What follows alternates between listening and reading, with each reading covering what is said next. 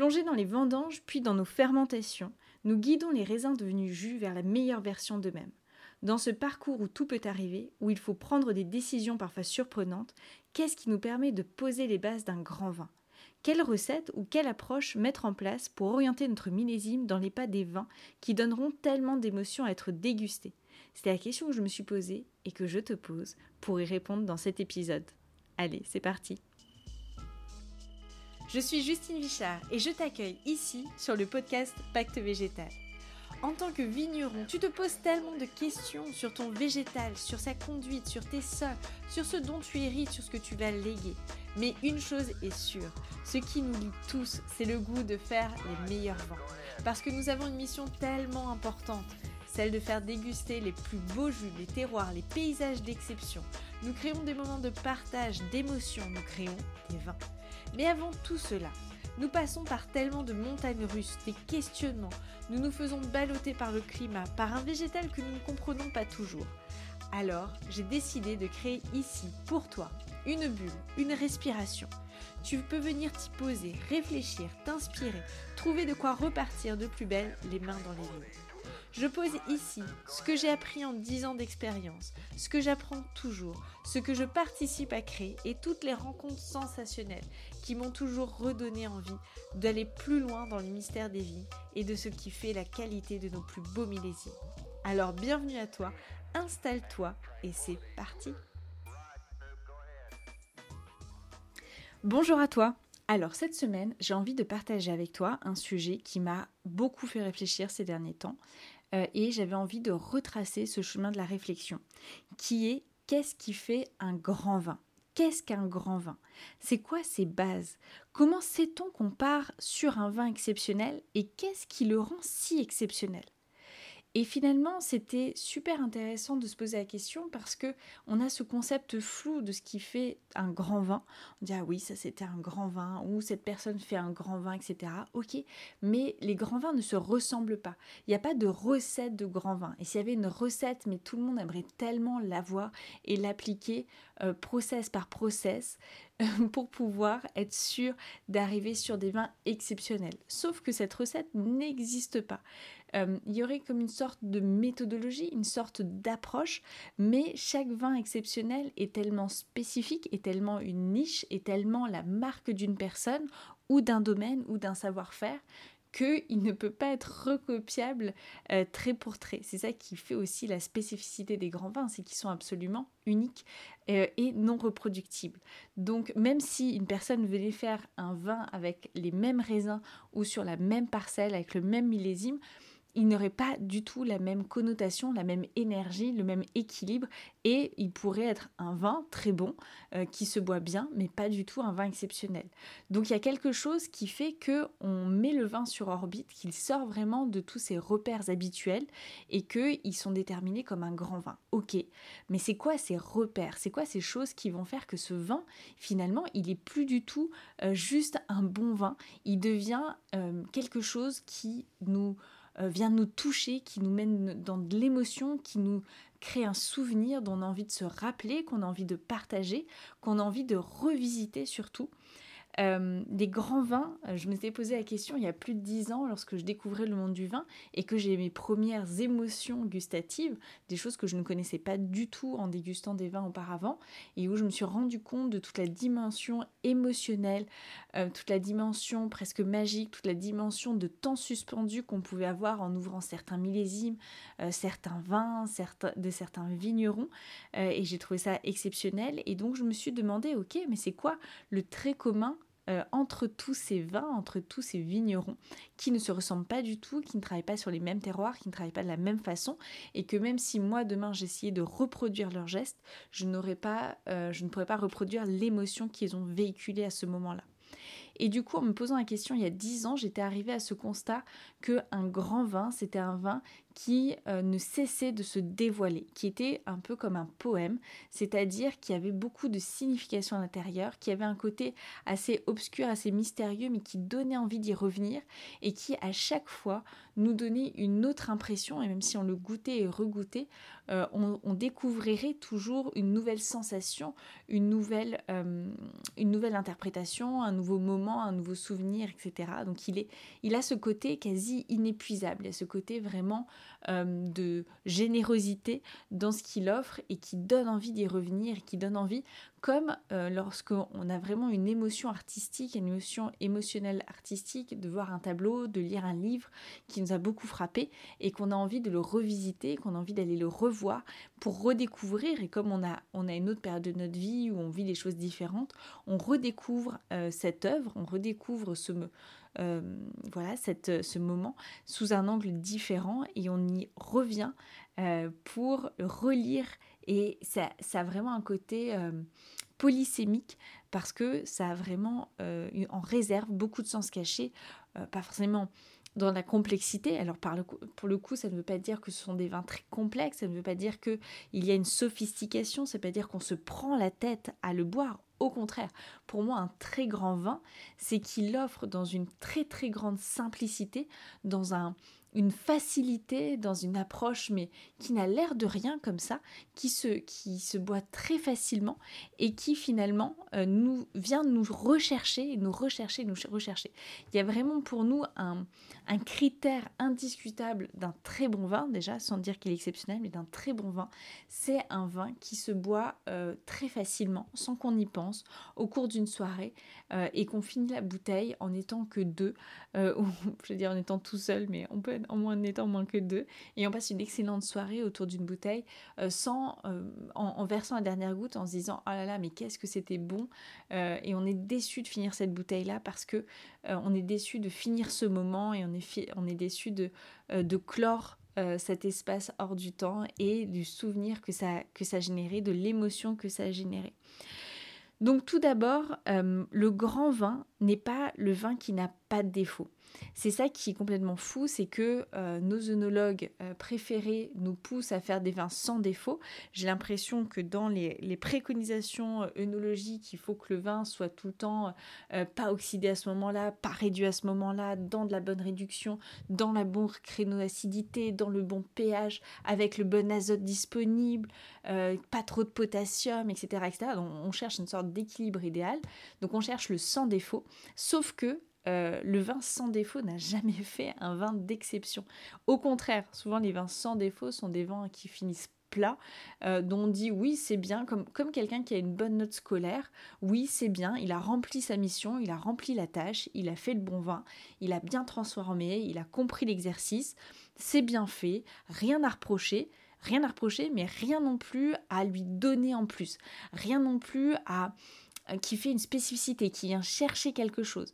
Pour avoir une spécificité, pour avoir un petit grain, il faut pas justement être lisse, donc il faut pas être sans défaut. Il y a même, c'est complètement fou, c'est qu'il y a des défauts du vin, même la volatile, qui, bien amené, qui dans un certain contexte, va faire que ce vin est justement grand, va venir rajouter cette petite euh, qui vient raviver toutes les autres aromatiques, qui vient donner un éclairage complètement différent au vin. Et finalement, ce vin euh, va être le vin qu'on adore déguster, alors que euh, si on regardait les analyses, ça ne passe pas du tout. Et c'est un vin que on aurait on aurait euh, très peur de euh, mener au bout parce qu'il y a peut-être un peu de volatile ou parce qu'il euh, y a un volume d'alcool qui est peut-être plus important que ce qu'on aurait prévu pour le millésime, pour l'année, pour le cépage, etc. Mais finalement, le vin qui en était fait le porte, le porte très bien et limite euh, le, le, transforme et le rend justement, c'est ce défaut qui pourrait être appréciatif, objectif, euh, finalement transforme ce vin et en fait toute la spécificité et le reste du vin euh, prend vraiment toute une autre connotation et finalement on s'en souvient très bien. Donc ça c'est déjà la première chose complètement folle, c'est qu'un grand vin, un très grand vin n'est pas du tout un vin sans défaut. Euh, ensuite, est-ce que c'est... Alors là, la question aussi de savoir, est-ce que si on fait un grand vin, est-ce qu'on on, répond à une attente de certains consommateurs qui sont friands de grand vin euh, la, question, la réponse est bien sûr non. Si on répond à des attentes de consommateurs, on fait un produit pareil, propre, qui, attend, qui répond à une attente. Sauf que les grands vins ne répondent pas du tout à une attente. Ils ont une grande demande, ils sont très demandés, parce qu'il génère de l'émotion, parce qu'il génère euh, une sensation qu'on a envie de vivre et qu'on a envie de partager. Donc ils sont très demandés, mais du coup ils deviennent rares. Mais ce n'est pas parce qu'ils ont répondu à une attente. Les personnes qui, vivent cette dégustation de grands vins, si, par toi aussi tu as cette chance euh, de, euh, voilà, de connaître les grands vins ou ce que toi tu vas, tu vas, on va dire, poser comme étant un grand vin, euh, tu vas te rendre compte que bah, c'est pas un vin dont tu aurais pu décrire en amont les spécificités. Tu n'aurais pas pu le, le, décrire en disant bah, pour moi, le grand vin, il doit avoir euh, tel niveau d'acidité, il doit être euh, sirupeux, il, il doit être aromatique, etc. Si je faisais le vin en répondant à tes attentes telles que tu les imagines, il serait bon, mais il serait pas exceptionnel. Donc les grands vins sont des vins déroutants, donc ils ne répondent pas du tout aux attentes d'un ou de plusieurs consommateurs, même si la demande euh, qui en génère en face est exponentielle. Euh, ensuite, euh, qu'est-ce que je voulais te dire sur le grand vin? Ouais, Qu'il est simple, qu'il n'est pas complexe, qu'il se boit facilement, qu'il se laisse, qu'il laisse une émotion, qu'on a envie de redécouvrir. Voilà, tout ça ce que, ce que je t'ai euh, partagé juste avant. le grand vin, souvent, j'ai aussi l'impression, en tout cas de mon expérience, c'est que c'est la marque de quelqu'un. C'est vraiment un palais, une appréciation, un message qu'une personne a mûri, qu'une personne a porté et qu'elle te délivre. Derrière, il y a une entité, il y a un homme, il y a une femme, mais il y a une patte en tout cas qui fait que euh, ce grand vin puisse être reproductible. Alors attention, les grands vins, pour moi, ce ne sont pas des étoiles filantes. Euh, il y a un peu cette tendance euh, dans euh, les vins nature qu'il faut boire à une certaine période, qu'il faut boire une certaine dimension, et parfois on tombe sur des choses exceptionnelles, sauf que ce n'est pas reproductible. Et pour moi, tout ce qui n'est pas reproductible ne fait pas un grand vin. Il faut être en capacité de pouvoir reproduire ce qui fait justement ce grand vin. C'est là vraiment la difficulté, et c'est là de pouvoir cerner ce qui, dans ses vignes, dans son millésime, va faire la différence, d'être en capacité de pouvoir structurer et d'aller chercher euh, ce qui va faire la différence dans ces cuves. Si euh, c'est aléatoire, si c'est dépendant de la lune, du climat, euh, du moment de dégustation, du, voilà, de, de la réduction, de l'oxydation, etc., Personnellement, je ne considère pas ça comme un grand vin dans le sens où c'est une étoile filante. Si on a la chance de la croiser, génial, faisons un vœu parce que c'est un moment extraordinaire. Mais si, je ne peux pas le reproduire, si je reprends une bouteille et que non, en fait, il se passe rien du tout, euh, je, rate, je rate la rencontre, je rate le moment. Et du coup, ça n'a pas de sens pour moi de le qualifier de grand vin. Voilà.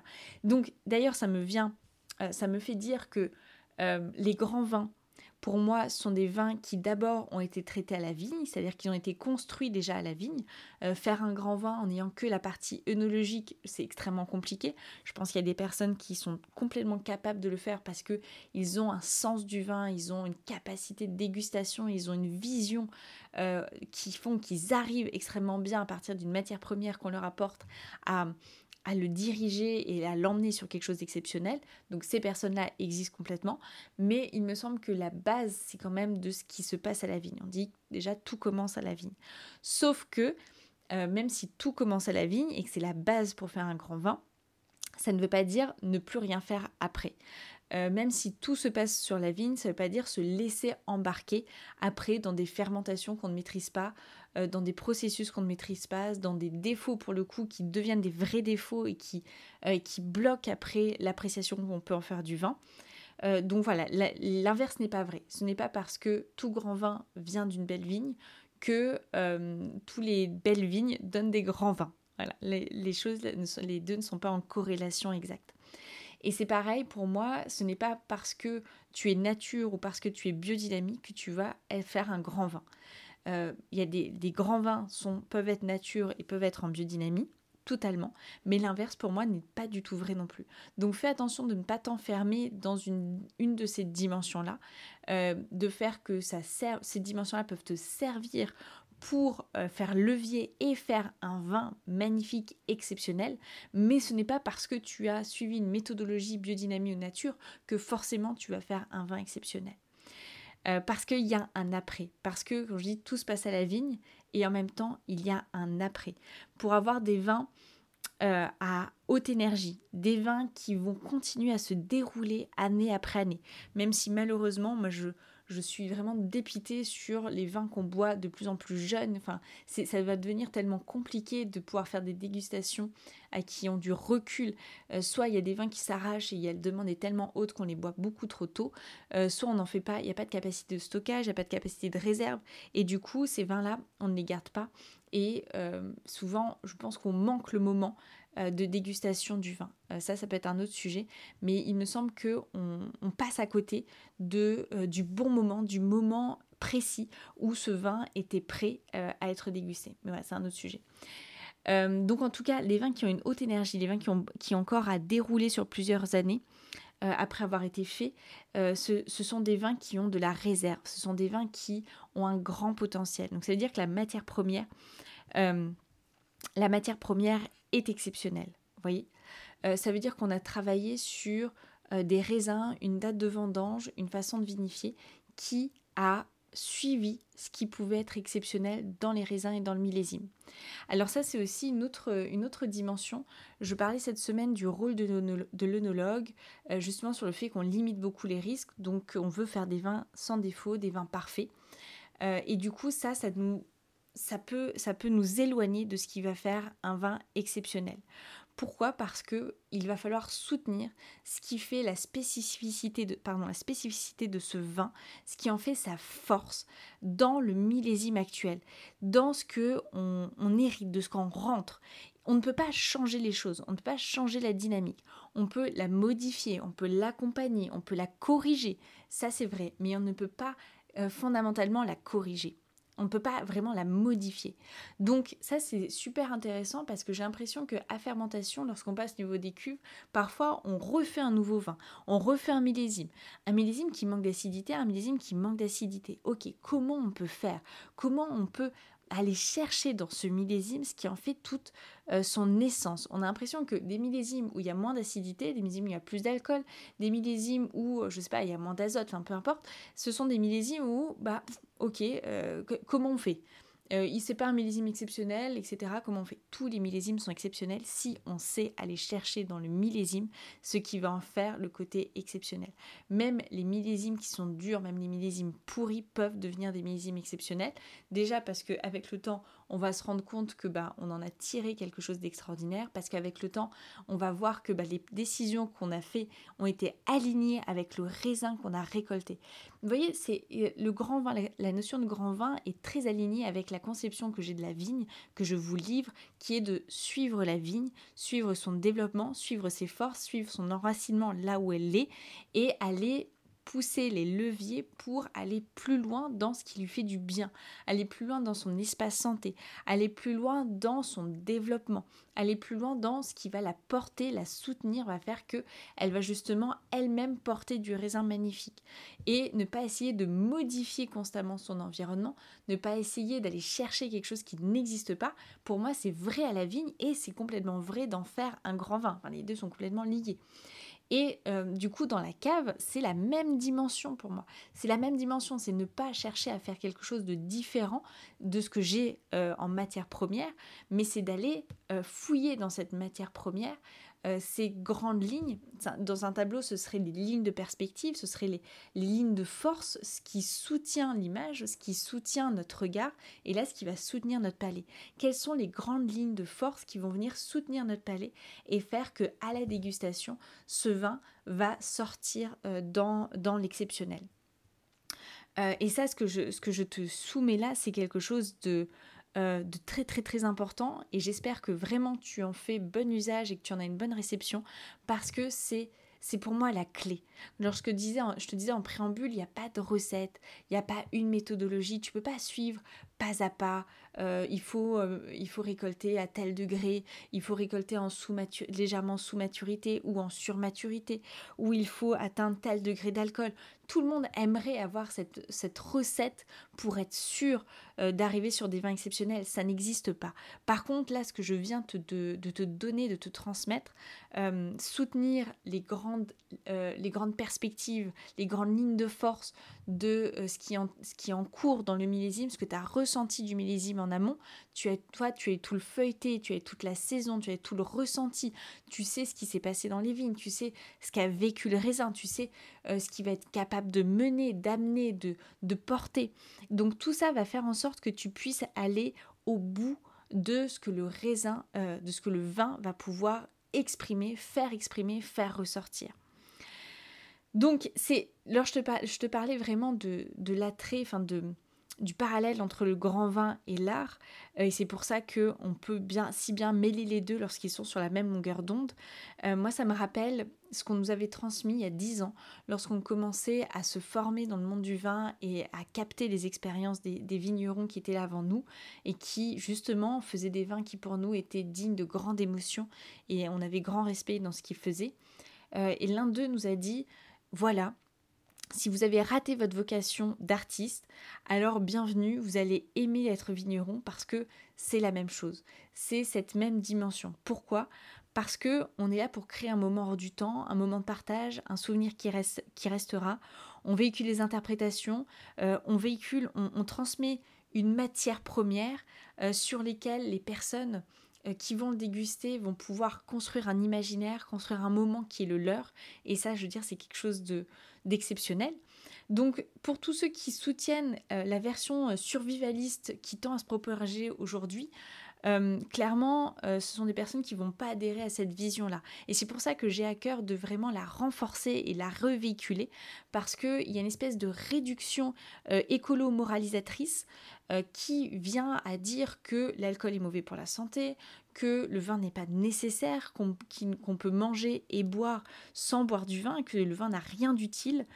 Euh, et en fait, lorsqu'on a cette dimension survivaliste, c'est ok, mais on loupe complètement la dimension vin qui est là pour nous emmener ailleurs, pour nous proposer cette sorte d'interstice, d'espace-temps qui n'a rien à voir avec manger, boire pour, maintenir ses fonctions vitales. Ça, on peut très bien le faire et on, commence à très bien euh, faire euh, dans le côté... Euh, j'ai oublié le nom dans le côté vraiment, euh, j'ai le mot jeune qui me vient, euh, dans le côté vraiment, voilà, fonction vitale. On, peut en effet scanner ce que le corps a besoin, ce qu'on a besoin, mais par contre, si on veut entrer dans de l'exceptionnel, dans autre chose, dans ce que justement les besoins vitaux ne nous, j'ai envie de dire, ne nous apportent pas.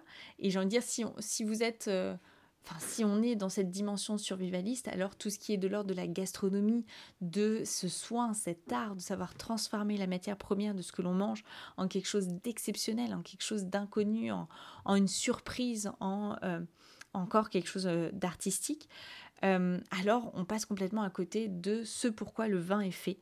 Et c'est pour ça que le vin, les grands vins sont souvent réservés à des moments festifs ou à des grands moments de vie parce qu'ils viennent marquer ce moment dont on a envie de se souvenir, ce moment où on a envie de partager ce qui est le meilleur, euh, où on a envie de, marquer euh, cette dimension-là.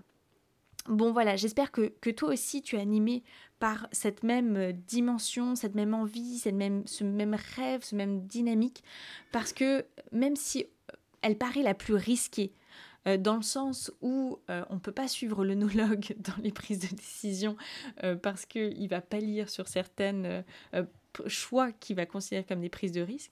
Donc même si tu ne peux pas suivre une méthodologie, tu ne peux pas suivre une recette. donc ça semble la voie la plus risquée, mais je te conseille de la prendre parce que c'est aujourd'hui la voie la plus sûre pour continuer à faire du vin dans les prochaines années. Nous sommes à un moment clé, un moment charnière où on entend euh, pas mal de, de de consommation du vin, où il y a des, appellations, de très belles appellations qui sont en difficulté et c'est vraiment terrible euh, que qu'on ait cette, euh, cette courbe basse sur des appellations magnifiques avec des, des travaux qui sont, qui sont exceptionnels, sauf pour les personnes qui sont dans cette capacité à dépasser ce qualité-prix, à du vite fait, de la masse. et si tu rentres dans cette voie, euh, dans ces lignes de force qui vont faire que ton vin sorte euh, parce qu'il a cette dynamique, il a cette perspective exceptionnelle, alors pour moi tu es sûr de rester ou tu es sûr d'entrer dans ce monde viticole. Euh, si tu as choisi un monde du vin qui te ressemble, qui, qui porte ta voix, qui porte ton regard sur la nature, sur le végétal, sans concession, euh, sans défaut notoire qui bloquerait l'accès à, euh, une, saveur gustative, à euh, un plaisir de la dégustation et un plaisir du partage.